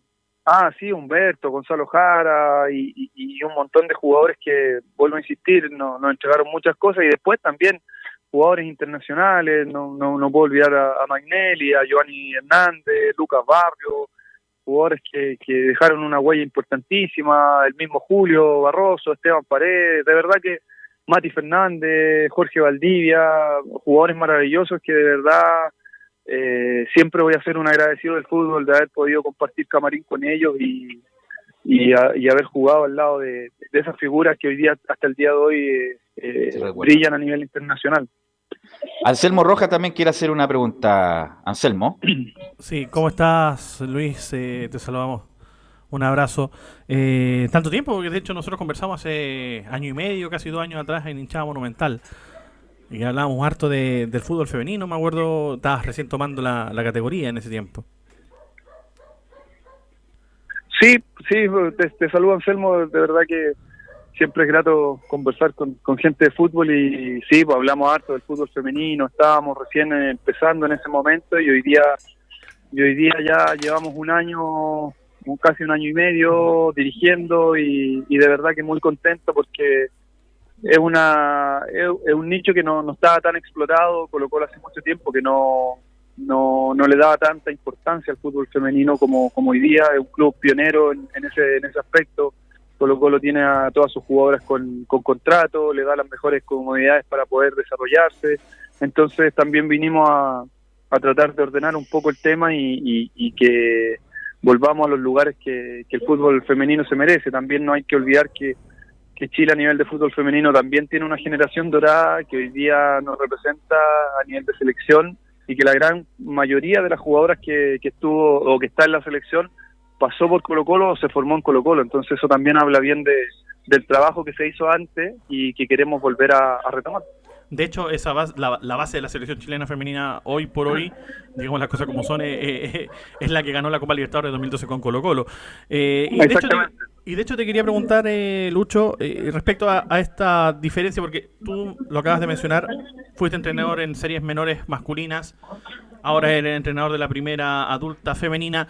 ¿Qué tanta diferencia hay entre esas dos, entre esas dos ramas? ¿Qué, qué, cambia a nivel de, dirigir en el caso de cómo, planificas tú tu trabajo cuando planificas con, con hombres respecto a cómo planificas con mujeres? Miren, en, en, general es básicamente lo mismo. Yo también cuando asumo este, este desafío vine con muchas aprensiones porque tengo que ser sincero, no conocía mucho el, el tema del fútbol femenino. Sí, había visto muchos partidos porque soy futbolero y me encanta ver fútbol, conocía muchas de las jugadoras, pero también había mucha aprensión en ese sentido, pero es básicamente lo mismo. Hoy día dirigimos un plantel profesional donde tienen las mismas comodidades, donde trabajan de la misma forma. De hecho, es más, yo peleé acá en el club para que el fútbol femenino trabajara en las mañanas, y no por un capricho mío, sino que porque necesitábamos que nuestras jugadoras también fueran profesionales desde ese punto de vista. Eh, muchos años atrás, eh, Colo Colo entrenaba en las tardes, el fútbol femenino. Entonces yo decía, ¿cómo le voy a exigir a una jugadora que, que pueda sacarle todo el rendimiento si llega con una carga académica, porque muchas estudian, o una carga laboral, porque muchas trabajan? Eh, a las 7 de la tarde entrenar, es como, era como irrisorio. Entonces logramos que el club también nos diera la posibilidad de entrenar en las mañanas y hoy día la jugadora se levanta, se viene al estadio y su primera labor es ser futbolista profesional. Entonces, a poquitito vamos dando pasos adelante y, y, la diferencia no es, no es grande. Lo único, la única diferencia que, y que también he ido aprendiendo que esto es fútbol profesional, tienes que trabajar en, en, en, otra, en otro aspecto no tan formativo, sino que ya más profesional y eso, eso también ha sido un crecimiento para mí, pero las diferencias son, son mínimas en ese sentido. Bueno, eh, eh, Lucho, te quiero preguntar por lo que viene, por este lo del partido del domingo, que hace mucho tiempo Colo Colo no estaba tan bien, tan en el plano local, sólido, puntero, y también está en la Copa Libertadores. ¿Cómo vislumbra lo que viene para Colo Colo en el clásico con Católica y el próximo miércoles contra un rival de fuste que es para mí el mejor equipo de América, que es River Plate, Lucho? Bueno, yo creo que todos los que los que participan ahí en el plantel me imagino que están esperando este tipo de partidos. Eh, de verdad que son llamativos. Eh, me encanta a mí me encantaba jugar Copa Libertadores y sobre todo con equipos tan importantes. De hecho creo que soy como el octavo, noveno jugador de Colo Colo con más participación en Copa Libertadores y eso también. ¿Cuál es el récord eh, que no tiene Lucho Mena? ¿Cuál ¿Algún récord que no tenga el Luis o no? no, sí. yo ahora ahora de viejo me empecé a enterar de los récords, nunca los seguíamos, pero pero de verdad que Colo Colo viene bien parado, bien bien preparado también después de un proceso duro cuando se peleó el descenso en ese partido de promoción donde todos colocolinos sufrimos sufrimos demasiado y, y, de verdad que hoy día Colo Colo lo veo bien en, muchos aspectos, no solamente en el, en el plano en el plano deportivo, sino que institucionalmente también ha sido un año bastante tranquilo, donde también el cuerpo técnico ha podido trabajar de la mejor manera, dándole mucho mucho auge al, al, a los jugadores que vienen desde abajo. Eh, siento que hay un plantel muy competitivo, sale uno y entra otro y, no se nota la, la gran diferencia y eso creo que habla bien de, del trabajo que ha hecho el profe Gustavo y, ojalá que lo podamos ratificar ante ante estos rivales. Yo estoy muy contento de que Colo Colo empezó con el pie derecho en Copa Libertadores, ganando en Brasil, eh, ganando acá de local, sobre todo de local, que hay que hacerse fuerte. Y ahora vienen partidos lindos, lindos. Católica también es un rival que más allá de, de todo lo que, lo que ha vivido institucionalmente, eh, es un rival duro, un rival duro, así que hay que hay que estar bien preparado, yo creo que Colo Colo lo está. Eh, hay, también estamos esperando el partido con River, como bien lo decías tú, un equipo espectacular que, que ha hecho también un, un proceso de, de, reestructuración maravillosa de mano de Marcelo Gallardo. y, que todo Colo Colino está esperando. Así que de verdad que estamos muy contentos con, lo que está haciendo. Puntero en el campeonato local, puntero en la Copa Libertadores. Hace muchos años que no se veía eso y, habla bien del trabajo que se está haciendo a nivel institucional y sobre todo el profe Gustavo. Gracias, Luis. Disculpa. Eh, sí, para cerrar, Laurencio. Sí, sí, eh, algo eh, muy breve. bueno, son, son, dos preguntas. En una, preguntarte por el Lucho, por el por ese partido que jugaste ante River el 2007. Justamente entraste en el minuto 57. ¿Qué recuerdos tienes de ese partido? Y si sientes que, que colocó lo más allá de, toda la polémica que pasó con, con, el caso de que la Católica no, no adelantó el partido el día sábado, tiene que ser el partido perfecto para ganarle al cuadro eh, de, de, River Plate el próximo miércoles en el Estadio Monumental.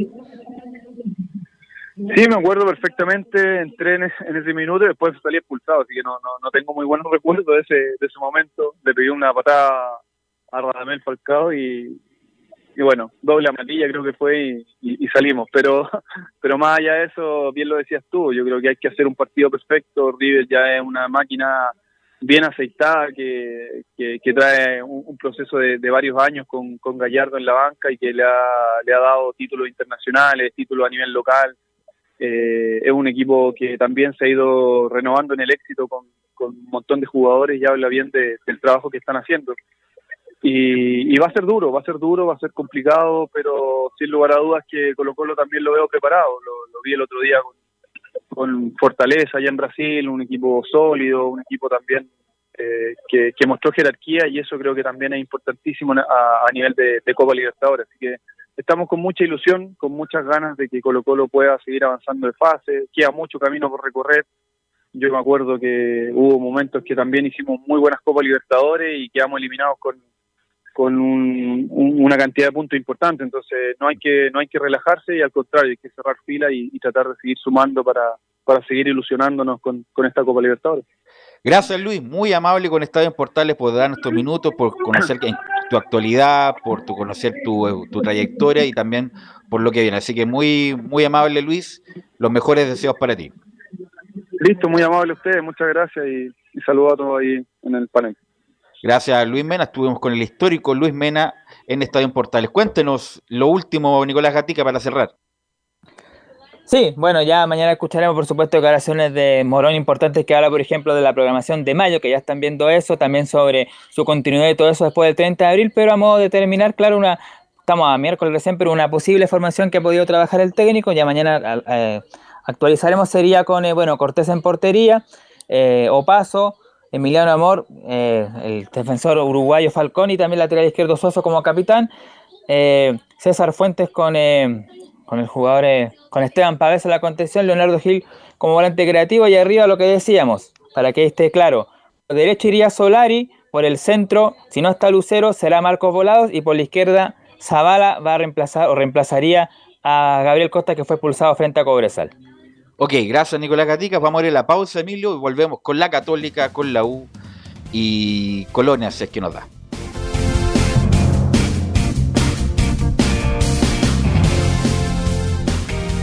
Radio Portales le indica la hora. Las 2 de la tarde, 28 minutos. Lleva al siguiente nivel tus eventos, ceremonias conciertos y potenciando tu audiencia con DS Medios. Servicio de transmisión de TV en circuito cerrado y vía live streaming HD. Tecnología de punta y un equipo profesional nos permiten realizar transmisiones sin cortes y con la más alta calidad. Cotiza ya ingresando a www.dsmedios.cl. Visita www.radiosport.cl el sitio web de la Deportiva de Chile. Programas, noticias, entrevistas y reportajes, podcast, radio online y mucho más. Todo lo que pasa en todos los deportes lo encuentras en www.radiosport.cl. La Deportiva de Chile en Internet. Comercial IAC y Compañía Limitada. La mejor calidad mundial en laminados decorativos, comercial IAC y compañía limitada es Pertec en Chile, San Ignacio 1010, Santa Rosa 1779, Avenida Mata 446 y Portugal 501. Comercial IAC y Compañía Limitada es Pertec en Chile.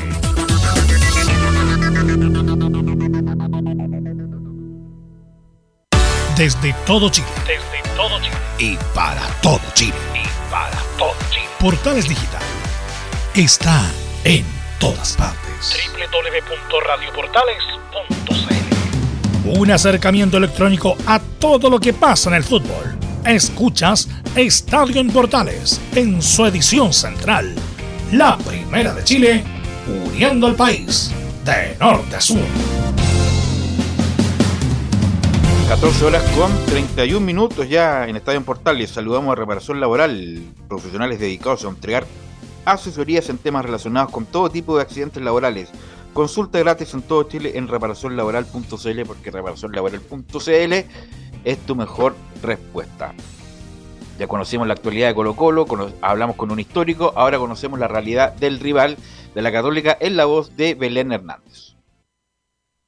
Muy buenas tardes, Velus, nuevamente y a todos los que nos escuchan hasta ahora. Claro, hoy día ya es el segundo día sin, sin el mando de, Cristian Paulucci. Recordemos que la noche del lunes se dio a conocer que eh, Cristian Paulucci ya no iba a estar más a cargo de, la de, dirigir el, plantel de, los Cruzados. Em, llegó eh, Rodrigo Valenzuela y hoy fue el segundo día, eh, el segundo entrenamiento a cargo de, este nuevo cuerpo técnico interino que está al mando, como bien lo mencionábamos, Rodrigo Valenzuela, ayudante técnico, eh, está Hernán Madrid, preparador físico Mauricio González, el ayudante de preparador físico Cristian Villagrán y el preparador de arqueros Juan Ignacio Farielo. Y hoy, claro, ya están preparando lo que se viene, los importantes partidos que van a tener em, a cargo, que el primero el, duelo ante, ante Colo Colo, que se repasó bastante en el, en el primer bloque y en el, en el en el anterior bloque también mm, de, de, Colo Colo, que va a ser un rival importante, que viene bastante bien, es el puntero del fútbol chileno, y enfrenta bueno, a una universidad católica que no lo está pasando bien, eh, tanto eh, como local como de visita, porque le está costando en, ambos eh, escenarios. Y em, esperan en, en, la Universidad Católica que, que este sea el puntapié inicial donde inicien con con un triunfo justamente ante un, un, rival importante que, que, justamente Colo Colo. Y vamos a pasar a escuchar a, de inmediato al Alfonso Parot, quien hoy recibió a los medios de comunicación, todavía vía online, y se refirió a la salida de Cristian Paulucci y a la llegada de Rodrigo Valenzuela. Eh, obviamente la salida de Cristian no solo a mí, sino que a varios compañeros, la mayoría yo creo. Era un tipo que venía con nosotros hace muchos años, entonces verlo partir obviamente no, nos dio, nos dio un poco de, pena, obviamente, a mí por lo menos, más allá de los profesionales, ya para los, humanos. Y a Rodrigo bien, lo visto muy bien, eh, con muchas ganas, está igual que nosotros, eh, con ganas de, revertir esta situación y, y, hacer lo mejor posible. Ya hemos tenido recién entrenamiento y vamos viendo cómo va la, la semana día, día a día. Claro, la difícil tarea que va a tener eh, enfrentarse al puntero, a Colo Colo, como lo decíamos anteriormente, el día jueves, van a tener que, que recibir también a, Flamengo. Eh, el, es el, em, salió segundo en, la edición anterior de, Copa Libertadores. Y es un rival difícil, es un rival brasileño importante, em, que, van a tener que, que, tratar de, sumar otro triunfo, em, porque claro, recordemos que eh, partieron con el pie izquierdo ante Talleres de Córdoba, después em, se fue ante, ante Sporting Cristal, que si bien no fue el juego que, todos esperaban de, de, la Universidad Católica y también Cristian Poblucci lo mencionó en la conferencia de prensa, eh, pudieron conseguir eh, los tres puntos, que eran los tres puntos que necesitaban. Después de eso, bueno, todavía no está la programación de, la fecha 12, pero van a tener que, visitar a, a, Ñublense, un equipo que está tercero actualmente en la tabla de posiciones, que viene bien, viene de un triunfo el, día lunes.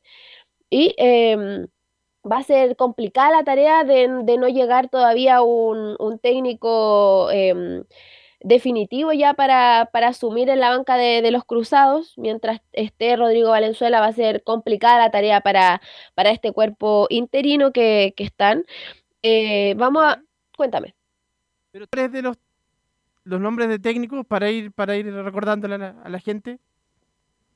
Sí, lo iba a decir un, un poquito más, más, tarde, pero vamos con eso de inmediato.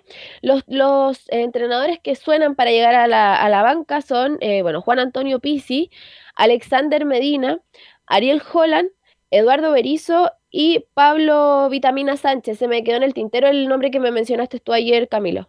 Si me puedes ayudar con eso. La Riera, Mauricio La Riera, que era, estaba en Peñarol, de Uruguay actualmente. Bueno, esos son los, los técnicos que, pero el que los, los, dos que estarían un poco más cerca sería Juan Antonio, bueno, tres, Juan Antonio Pizzi, Ariel Holland, eh, Eduardo Berizo, eh, se dice que puede estar cerca de, de, la franja, que podría haber tenido conversaciones, pero no le seduce tanto el, el, tema de dirigir a un club, sino más bien a una selección, por lo que estaría más cerca incluso de, de la selección chilena que de, de la Universidad Católica pero esos son los nombres que manejo y se manejan hasta ahora para, para poder asumir el, la banca de, de, la franja.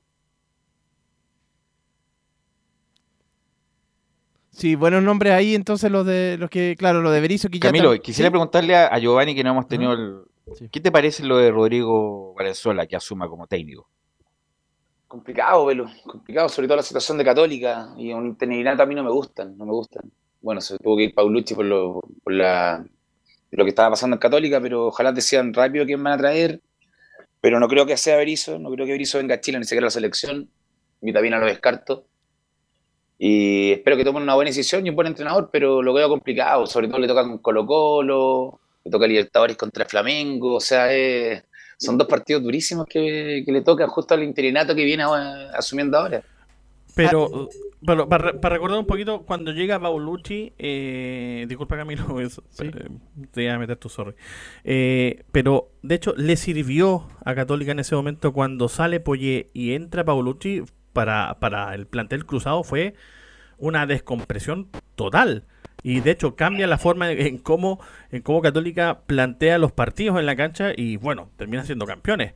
Entonces, muy probablemente también podría pasar lo mismo con la con, con Valenzuela, que así como así como Paulucci era el segundo entrenador tras Poyé, Valenzuela era el segundo entrenador tras, tras Paulucci. Entonces podría servir incluso al, al, conjunto cruzado para descomprimir el ambiente, descomprimir el camarín y en una de esas puede hacerle buen partido a Colo Colo y por qué no ganarlo. Es que la, el ambiente si ya se con la salida de Paulucci el ambiente ya cambió al tiro inmediatamente, eso es lógico. Es lógico, o sea, también había problemas con jugadores, se decían enojos por por todo tipo de redes sociales, que los jugadores están enojados, que acá, que allá, entonces el ambiente ya se tiene que haber descomprimido por lo menos.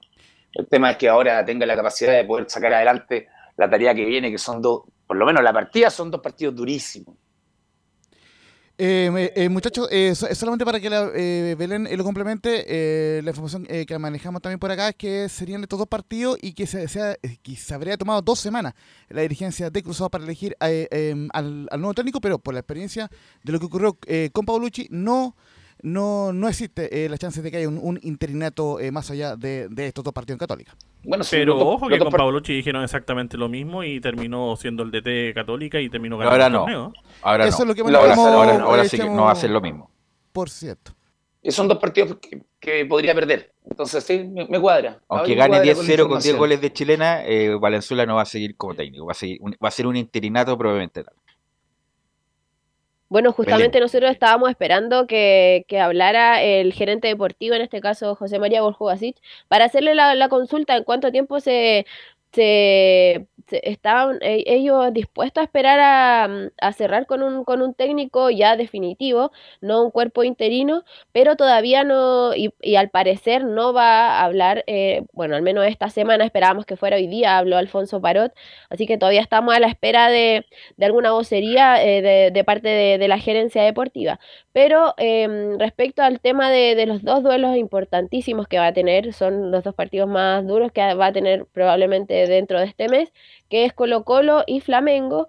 Eh, Alfonso Parot menciona, para estos dos partidos tenemos que hacer nuestro mayor esfuerzo. Sí, sabemos que es un partido difícil, eh, después viene otro partido de Copa también complicado, tenemos que hacer nuestro mayor esfuerzo, eh, trabajar todos juntos, apoyar a, apoyando entre nosotros para, para revertir esta situación, como te dije recién. Esto se saca adelante con trabajo, con responsabilidad y, y en eso estamos, en eso estamos, somos conscientes que, que tenemos muchas cosas por mejorar esperemos que, este partido sea el, punto de vista inicial.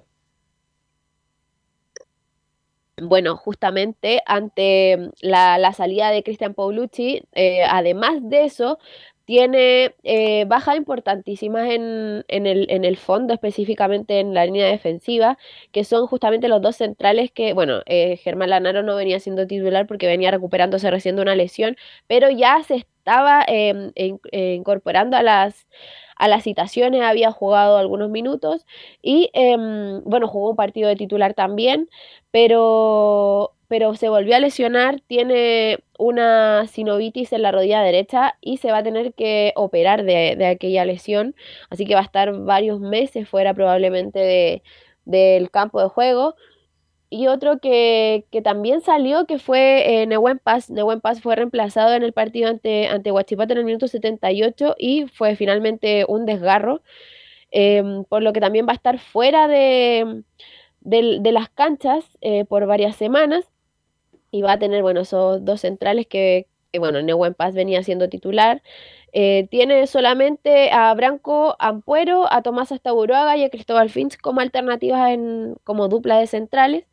Y eh, otro que también se le suma, a- además de, los lesionados, se le suma a Diego Valencia por expulsión, que no va a poder estar frente a Colo Colo. Y también que tiene un caso positivo por COVID-19. eh, ya los clubes no están em, informando a través de comunicados respecto a los casos positivos por COVID. En Universidad Católica viene siendo igual, pero em, tienen un caso por COVID-19 y em, también va a ser una baja para, para este duelo ante, ante Colo Colo y probablemente sea también para ante Flamengo.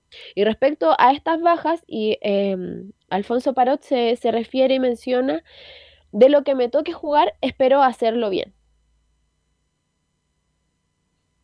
Sabemos que son muy fuertes arriba y también de las bajas que tenemos nosotros. Y nada, entrenar bien nomás esta semana, eh, ver ahí qué quiere parar el, el profe, qué, qué- qué quiere hacer. Eh, y nosotros acatar nomás, si me toca jugar de, de central, de stopper, de lateral, de lo, de lo que sea, eh, puedo dar lo mejor de mí para, para el bien del equipo y el que le toque estar, yo creo que está preparado. Eh, le toque reemplazar a, a Nehuen, eh, lo hacer de gran manera y porque tenemos un muy buen plantel, mañana la situación que, en la que estamos tenemos un muy buen plantel, así que creo que lamentable la lesión obviamente de, de mi compañero, pero tenemos gente que, que puede suplir ahí. Podría ser una buena alternativa perfectamente ahí Alfonso Parot como central por izquierda y que entre Cristian Cuevas como lateral izquierdo, porque si no, sí, es una, es una buena alternativa que haga dupla ahí con eh, como central con Ampuero. Creo que esa Sí, hace rato ya porque eh, no tiene parot velocidad. Eh, tiene buena ubicación y qué mejor que jugar de central, ¿no? no Giovanni, con ya no teniendo velocidad como parot. Habría que ver cómo se acomoda, pero es normal que un lateral vaya pasando hacia el medio cuando ya pierde la velocidad, como dices tú. Y sobre todo que el partido de la Supercopa que Solari lo hizo ver muy mal a Parot. Más que parot nunca fue rápido ni cuando cuando, Cuando fue rápido era Bolívar lento. como bomba Esa cuando- es. Claro, como cuando era rápido era lento, claro. Pero recuerda que la Supercopa lo hizo ver muy mal Solari a Parot. Bueno, Solari va a hacer, cuando está aprendido a hacer mal a cualquiera acá en Chile en todo caso. Belén. Bueno, ya para ir cerrando, eh, respecto a, a- se refirió al, al próximo rival, a Colo Colo específicamente, los últimos dos partidos que se ha enfrentado la Universidad Católica y Colo Colo, de, en, en ninguna de ellas ha ganado la franja, los dos han sido triunfos para, para los salvos. El último partido que, o sea, el, el duelo ante, mm, ante Colo Colo en el Monumental, que fue co- con Cristian Paulucci en la, en la banca, fue el único partido que, que Cristian Paulucci perdió el, el torneo anterior. Y ya el inicio de, de este, de este año, en, este, mm, en, la, en la Supercopa que se jugó en Concepción, también cayeron lo- los de la franja eh, ante, ante el cuadro albo. Y em, Alfonso Parot se refirió a los albos y mencionó los clásicos son partidos aparte, independiente del momento que estemos viviendo. Eh, son clásicos, son partidos aparte, o parte de cero cuando, cuando jueguen un partido, lo mismo si, si venís bien o mal, como está en la tabla. Ahora nos toca a nosotros estar en situaciones in- inversas, ¿no es cierto? Ah, Como han sido los, los años anteriores. pero cada partido es distinto, cada clásico hay que jugarlo, hay que ganarlo y, y esa es nuestra mentalidad, más allá del momento que estemos viviendo nosotros y el momento que estén viviendo, viviendo ellos, eh, son partidos aparte y, hay que salirlo a ganar con todo. Bueno, eso sería, eh, recordemos el tema de las entradas, eh, ayer se pusieron a la venta, hoy continúan con los socios, mañana venta público general para los que quieran asistir a ver este, este clásico ante Colo Colo, pero recordemos que no hay venta de entradas para los albos. Ok, gracias Belén. Mañana la seguimos con la, el informe de la Católica. Vamos a ir con la U y vamos a escuchar a Michael Clark porque yo lo escuché por las redes sociales y lo que dice es desconcertante. Y por lo mismo le vamos a preguntar en qué contexto habló Michael Clark Felipe Holguín. ¿Qué tal, Velus? No te escucha Felipe, ¿ah? escucha lejos. No, no, no, no. Parece que no, no te dio el. No te levantado el canal ahí. Felipe, usted está en la radio, ¿no? Sí, ahora sí me escuchan. Ahora sí, ahora sí. ¿Qué tal, muchachos? Gusto en saludarlos nuevamente a ustedes y a todos los oyentes de Estadio en Portales. Claro, bien lo decían titulares al respecto de lo que fue el evento del día de hoy, en la mañana, eso de las 11, donde eh, la Universidad de Chile presentó el sponsor nuevo que va a tener la rama femenina, hay que aclararlo eso, de la marca Bike, que es una marca automovilística que presentó y que va a ser eh, obviamente el Marca nuevo de sponsor, auto. claro, de, de autos para la rama del fútbol femenino. Entre esas cosas eh, hubo una, una ceremonia bastante linda, hubo una conferencia breve de Michael Clara, también habló eh, el presidente también de la marca y por supuesto tuvo declaraciones al respecto de lo que pasó eh, con Junior Fernández, entre otras cosas. Eh, también habló del momento que vive la U actualmente. Se le preguntó eh, sobre su candidatura nuevamente eh, como presidente, eh, el- porque va a haber reunión de directorio este día viernes en, en Azul Azul y bueno, él ratificó que él va a ser el presidente, lo dijo claramente en, en- las declaraciones que pasaremos a revisar a continuación y también eh, ratificó a Santiago Escobar.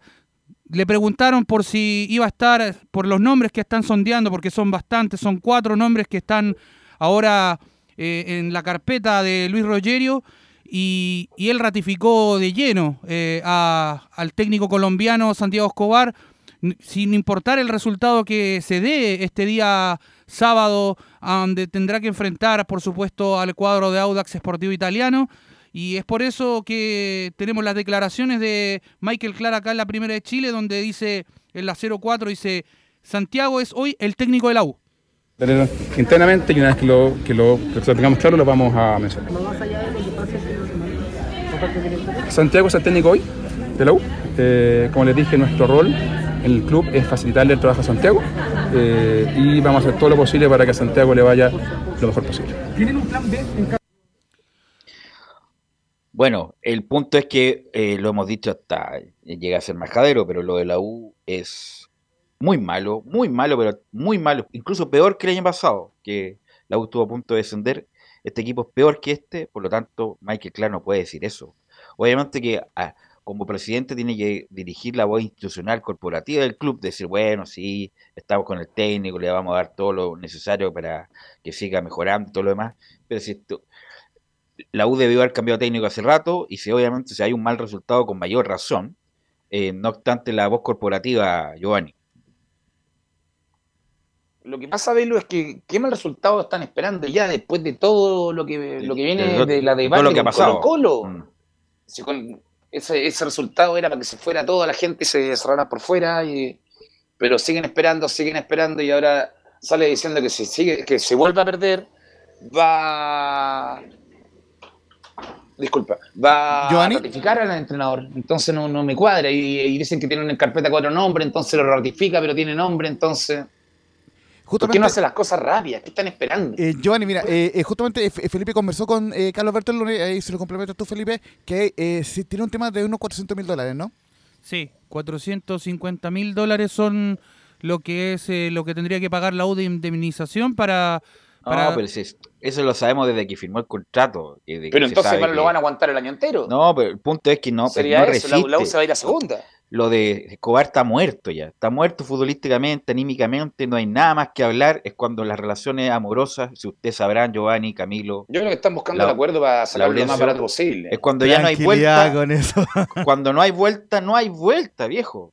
hay que dar vuelta a la hoja y con los Escobar no hay vuelta y la U debería dar vuelta a la hoja no, y, o sea, ¿qué van a traer otro muchacho. ¿Qué van a esperar? ¿Sacarlo y después un itinerato? No, se que traigan la gente que ya tienen lista y que empiezan a, ver, trabajar. ¿Qué más dijo Michael Clark, Felipe Olguín? Sí, también se refirió, entre otras cosas, a, al tema de Junior Fernández. se le preguntó por la indisciplina, por el estado etílico que había llegado al Centro Deportivo Azul. Pasemos a revisar la 01, donde dice: Nosotros nunca vamos a hablar eh, mal de ningún jugador. A ver, varias cosas. Yo creo que primero que nada, la ropa sucia se la en casa, muchachos. Eh, tal como dijo Felipe ayer, eh, nosotros no vamos a hablar nunca mal de alguien del equipo. Eh, y habiendo dicho eso, toda la gente que trabaja en la U, desde yo hacia abajo, los jugadores, el cuerpo técnico, los profesionales, todos, eh, saben que para trabajar en la U hay derechos y hay deberes. y hay un mínimo de compromiso que se tiene que cumplir y todo el mundo sabe cuáles son las normas. y, lo que pasa en la casa queda en la casa eh, eso es. Bueno, esto se va a saber si lo llegara a excluir de la citación es que obviamente hay una, una sanción disciplinaria Camilo Giovanni con Junior Fernández. Pero Velo, si no lo, si no lo sanciona, da un margen muy amplio para que. Ahí sí que ya quede embarrar la U.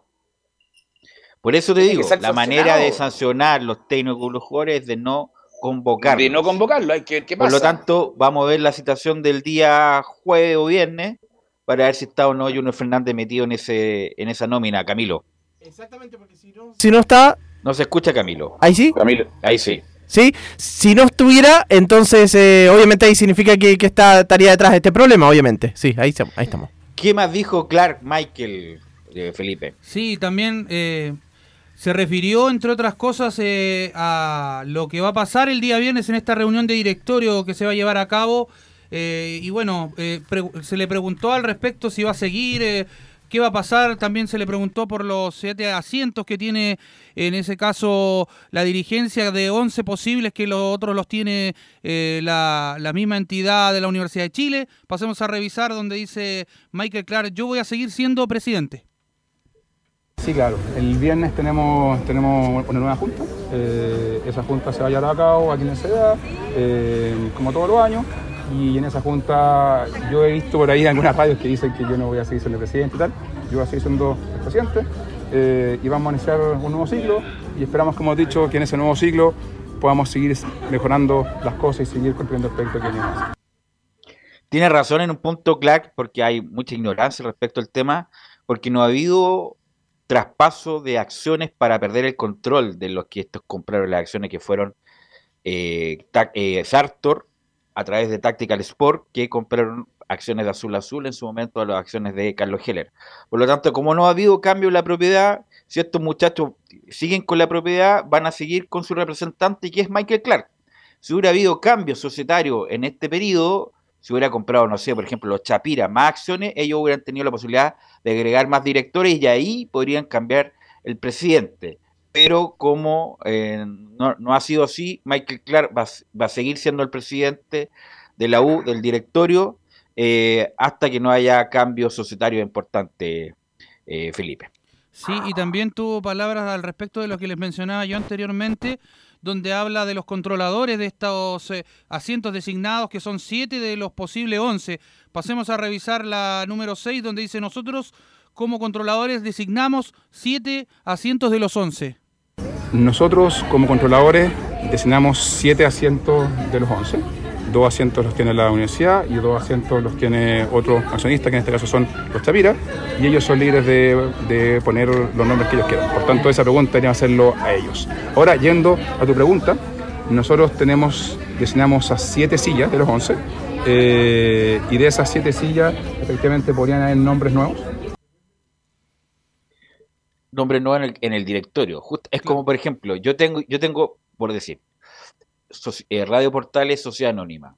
Yo soy el controlador, Belus Bravo el controlador, y tengo el 70% de las acciones y tiene siete directores. Voy a sacar a Felipe Holguín de la, de la silla. No lo ha hecho bien Felipe Holguín. Lo voy a sacar y voy a poner a Camilo Vicencio en la silla. Es cambiar uno de director dependiendo de el que diga el controlador. Eso, eso se refiere Michael Clark. Velus. Sí. El problema es escuchar a, escucharlo hablar. Demasiado relajado, demasiado light, como si todo estuviera bien, como si fuera. Eso, eso es lo que desconcierta. Eso Eso, es- lo que desconcierta. No, Por si eso- igual lo pasa, pasa lo que pasa, sigo siendo el presidente y vamos a tratar de hacerlo mejor. ¿Qué onda? Pero sí, cuando ¿qué sale, onda? cuando sale un presidente a, a- a darle su apoyo a, a un DT, nosotros todos sabemos lo que pasa. Lo que pasa el, el- el lunes. Sí, El pero la lunes. relaja que tiene, como que la gente luego tiene que estar demasiado. Te asusta. Como que todo Pero- estuviera bien y, y la por eso le todo pregunto, mal. por eso le pregunto a Felipe, no hubo preguntas futbolísticas, no le preguntaron de lo mal que juega en la U, que juega horrible, que no juega nada, de los puntos que tiene, que lo tiene ahí a dos puntos del descenso, no le preguntaron eso, Felipe. Para serle sincero, de los medios que habían, son todos conformados por eh, Azul Azul. Entonces esas preguntas que van Pero al ¿cómo- hueso, cómo- cómo? no- discúlpame, yo vi micrófono de CNN, Sí. micrófono de TNS Sport, de Pero no varias radios. ¿Cómo, cómo, cómo, cómo están todos con Pero usted sabe lo que pasa con los media partners, po, Sí, Velo, por lo- eso- lo, hemos discutido cuántas veces. El ejemplo claro, lo que pasó el año pasado. Estaba este muchacho de cooperativa que también están... Por, e- por, e- por eso le digo, usted Ya. sabe lo que pasa con los media partners. Ah, que no dejan, ahí que los clubes generalmente no dejan que pregunten cosas que, Preséntate, que pero no me preguntes estas cosas que no quiero que hagan responderla hoy día. Eso mismo, gracias Giovanni. Pero, pero una cosa, de, de- de preguntarle, por ejemplo, señor Claro, ¿usted ha visto jugar el equipo? ¿Usted Sí, cree que que, si juega bien? si se lo preguntáis, nunca más te llaman, nunca más te autorizan a ir a ¿Usted, preguntar cree, algo. usted cree que juega bien su equipo con ese técnico que no le infunde nada? Con el relajo que tiene, usted cree que No. juega bien porque parece que estuviera todo feliz. No le infunde ni, ni odio, ni nada. Bueno, Felipe, ¿qué más nos puede Sí, indicar? Al respecto también dijo, habló sobre cuáles son las posiciones a cubrir que va a buscar en el mercado de invierno ya ahí a mediados de junio 11 posiciones. la Universidad de Chile. Eh, pasemos a revisar la número 5 donde dice cuáles son las posiciones que debemos cubrir. También escuché una radio por ahí que nosotros no íbamos a, a, ¿cómo se llama? invertir más en el plantel. Se abre una ventana, nosotros lo vamos a mejorar. Estamos estudiando cuáles son las posiciones que tenemos que, que, cubrir, cuáles son los nombres que vamos a traer. eh, y vamos a, a- a- a ponerle un poco más de inversión al plantel porque efectivamente estamos contentos, pero creemos que hay áreas en las cuales se pueden mejorar. A menos que nos esté engañando, Clar.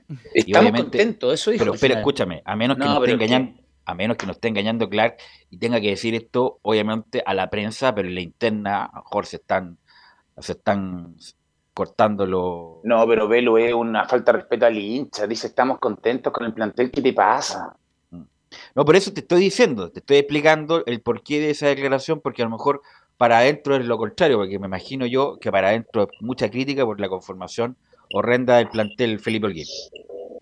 Sí, y al respecto de eso, eh, mucho se habló de los técnicos que, están sonando eh, en, el, cuadro azul. De hecho, muchos han hablado de Vitamina Sánchez. Se cayó lo de Luis Ubeldía, que vuelve a la carga también en Liga de Quito porque lo tomó Edison Méndez en interino. Y bueno, y hace poco Washington Castro, el representante de, eh, del jugador Palacios y Álvaro Brum, expuso el currículum del técnico uruguayo Diego López, el ex Peñarol Brecha, y agregó que también eh, podía ser una de las cartas principales para tomar a la Universidad de Chile. Eso sería, y porque también hablaban de, de un técnico español que también se cayó porque lo rechazó tajantemente el directorio de Azul Azul, que es Fernando Jubero, quien eh, dirigió los cuatro grandes del eh, Paraguay y viene de dirigir también el Júbilo Iwata de Japón. Esos son más o menos lo- los cuatro... ¿Cómo se llama el equipo ese? Júbilo Iwata de, de Japón. Iwata. El Sí. equipo de Sí. varios acá. El equipo Oye, de varios no. está en Portales. La U, que, la U que traiga un entrenador Es que sepa del B. medio, que sepa de Chile, que conozca a los jugadores y los rivales. Necesitan eso, ya lo tienen listo, compadre. Vamos a ver. Mira, si no hay que ser científico para saber que la U tiene que traer dos centrales, un volante central y un lateral. No, un lateral izquierdo. Y tomar muchas contención. vitaminas también. Por eso, un, un vol- muchachos. un- un volante central. Urgente, un Hoy, volante no central. sé. Pero están contentos con el plantel. ¿no? ¿Qué más, Felipe, para Sí, terminar? Para cerrar ya el informe del día de hoy de la Universidad de Chile, eh, no está ratificado al 100%, yo ahí voy a dar la palabra a Laurencio, eh, ¿dónde se va a jugar el duelo entre el Audax Sportivo Italiano? Se dice mucho que es en Talca, pero hay que ratificarlo, así que eso por ahora, muchachos, eh, está en desarrollo esa noticia. Mañana la seguimos con la U y estas desconcertantes declaraciones de Michael Clark. ¿Qué me quería decir de la localidad de Audax, Laurencio? Sí, justamente ya la información que hemos podido eh, cotejar es que falta no solamente la confirmación oficial, pero el estadio fiscal de Talca será el recinto donde el, Audax recibirá a la Universidad eh, de Chile. Tal como lo habíamos dicho en ocasiones previas, el estadio de Valparaíso estaba descartado por dos razones. Primero, porque iba a haber un evento el fin de semana. Hay una completada ahí. Hay un evento deportivo en, el estadio eh, municipal. Recordemos que es un municipal el estadio Elia Figueroa Brander de, de Valparaíso. Y lo otro es que también la gobernación local eh, no, no está de acuerdo con que hayan hinchas de, eh, la U en, en, en, en, atención a que la U fue local ante la Unión Española y también hubo algunos pequeños incidentes, así que obviamente eh, se descarta Rancagua totalmente y ya está a un paso de, caerse el idea figura Brander de Valparaíso, así que se, estaría por confirmar el fiscal de Talca. Y solo marcarle una cosa breve que la podemos ir ampliando durante el próximo día. ¿Ustedes se acuerdan la última vez que el Audax fue local, o una de las últimas veces que fue local ante la U? El 31 de mayo de 2021, victoria 2 a 1 del Audax ante la U, goles de Montesinos y Labrín para el Audax, la Ribey de, penal para la U. Después de esa noche, eh, ya se acabó el ciclo de del, técnico Rafael Duhamel, porque recordemos que después se, confirmó eh, después cuando eh, dirigió el venezolano a la UNTE Palestino, pero después de esa derrota ante el Audax, ya se empezaría a acabar el ciclo de Rafael Duhamel. Esperan que no sea así en, la tienda eh, azul y el Audax que necesita eh, ganar también para salir del último puesto de la tabla, muchachos. Ok, gracias Laurencio, gracias a todos los que colaboraron. Gracias muchachos, gracias Emilio por la puesta en el aire. Nos encontramos mañana en otra edición de Estadio Portales. Chau,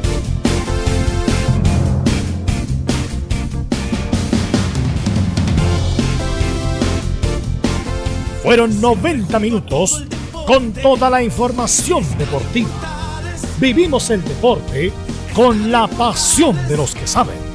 Estadio en Portales fue una presentación de Almada Comercial y Compañía Limitada. Expertos en termolaminados decorativos de alta presión